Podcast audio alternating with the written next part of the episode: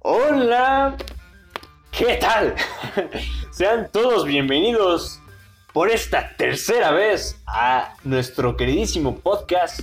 Ya vamos con el capítulo 3 y este capítulo va a tratar un poco sobre un poco de cosas comunes, digamos. Sí, va a tratar sobre este videojuegos casuales.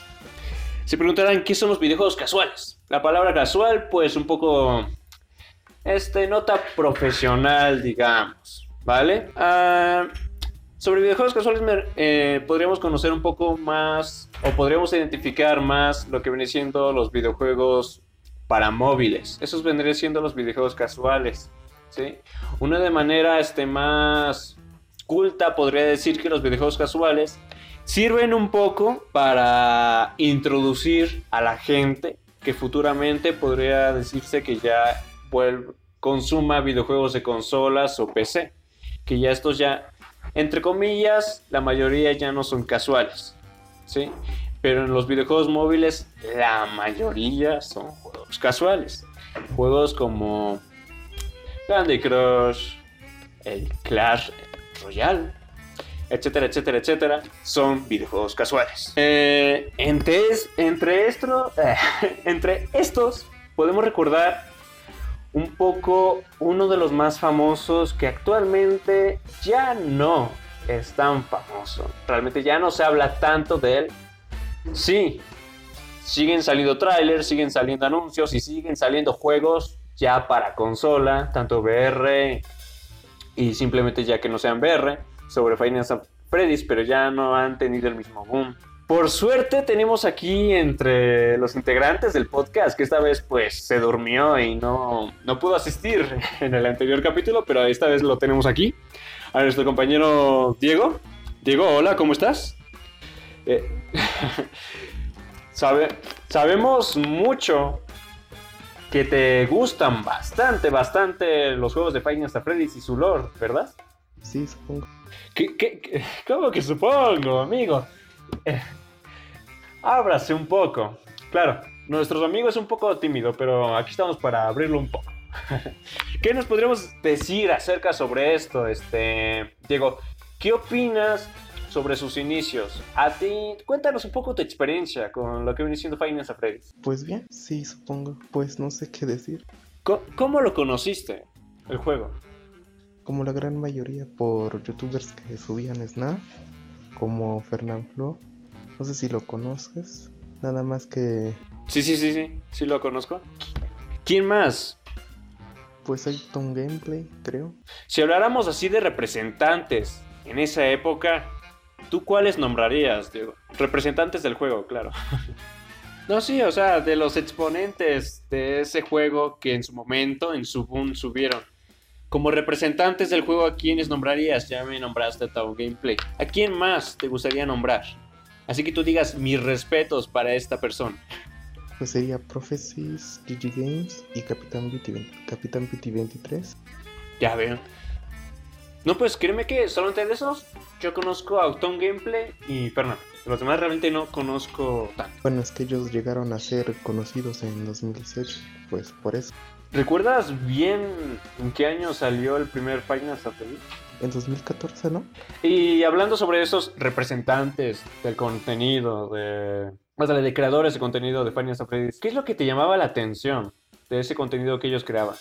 De que hablan de SNAF, o más bien que como yo desconocía la historia y la franquicia, pues quería saber qué era SNAF.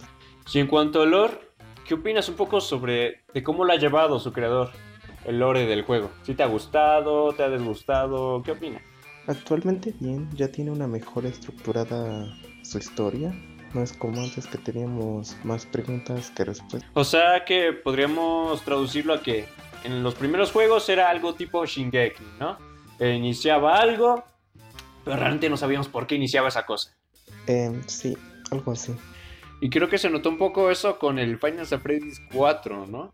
No, o sea, NAF 4 está muy mal hecho en varias cosas de la historia, el desarrollo de algunos personajes. Ya veo, ya veo.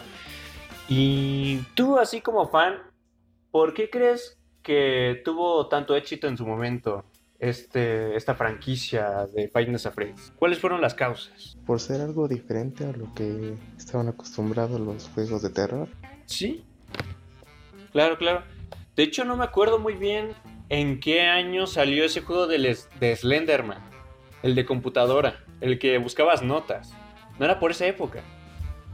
Sí, no, no recuerdo muy bien. Es que esa época realmente creo, creo, eso pongámoslo co- con, pinzas, creo que en esa época sí estaba muy de moda estos juegos de terror. No sé en qué año salió Outlast, realmente, pero también estaba creo que por ahí, por esos años.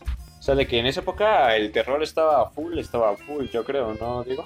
Pues sí, bueno, yo no sabía de Snap hasta 2018, porque fue ahí donde comencé, comenzó a gustarme Snap. ¿Y a ti te, te hubiera gustado así ya estar así más, más grande en esa época para poder vivir esa época de Nights at Freddy's en su momento? ¿O si te sientes a gusto así con haberlo conocido años posteriores después de que, su salida? Bueno, a mí me gustaría ver cómo era el fandom en esa época, por al menos en un día.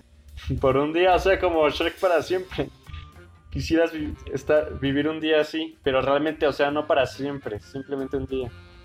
Mm. O sea que desde tu punto de, desde tu punto de vista era una época así como inestable, ¿no? Para la franquicia y todo eso. Oh, y ahorita, pues ahora, ahorita mismo piensas que el fandom actual es sano. Pues ahorita está bien, sigue habiendo toxicidad, pero no como antes. ¿Y a qué te refieres con toxicidad? O sea, en, época, en esa época, como qué comentarios te imaginas que habían acerca sobre el juego? Como que Snap era lo mejor del mundo y si decías lo contrario te tiraban hate. Cosas así que pasan siempre con los juegos en tendencia, ¿no? Sí, supongo. Sí, sí, sí. Ah, ¿qué crees? Que ya se nos está acabando el tiempo. Realmente me encantaría que seguiríamos hablando acerca sobre este tema. Sí, es algo que, pues sobre todo porque es un tema que te gusta bastante, pero creo que me vas a tener que perdonar esta.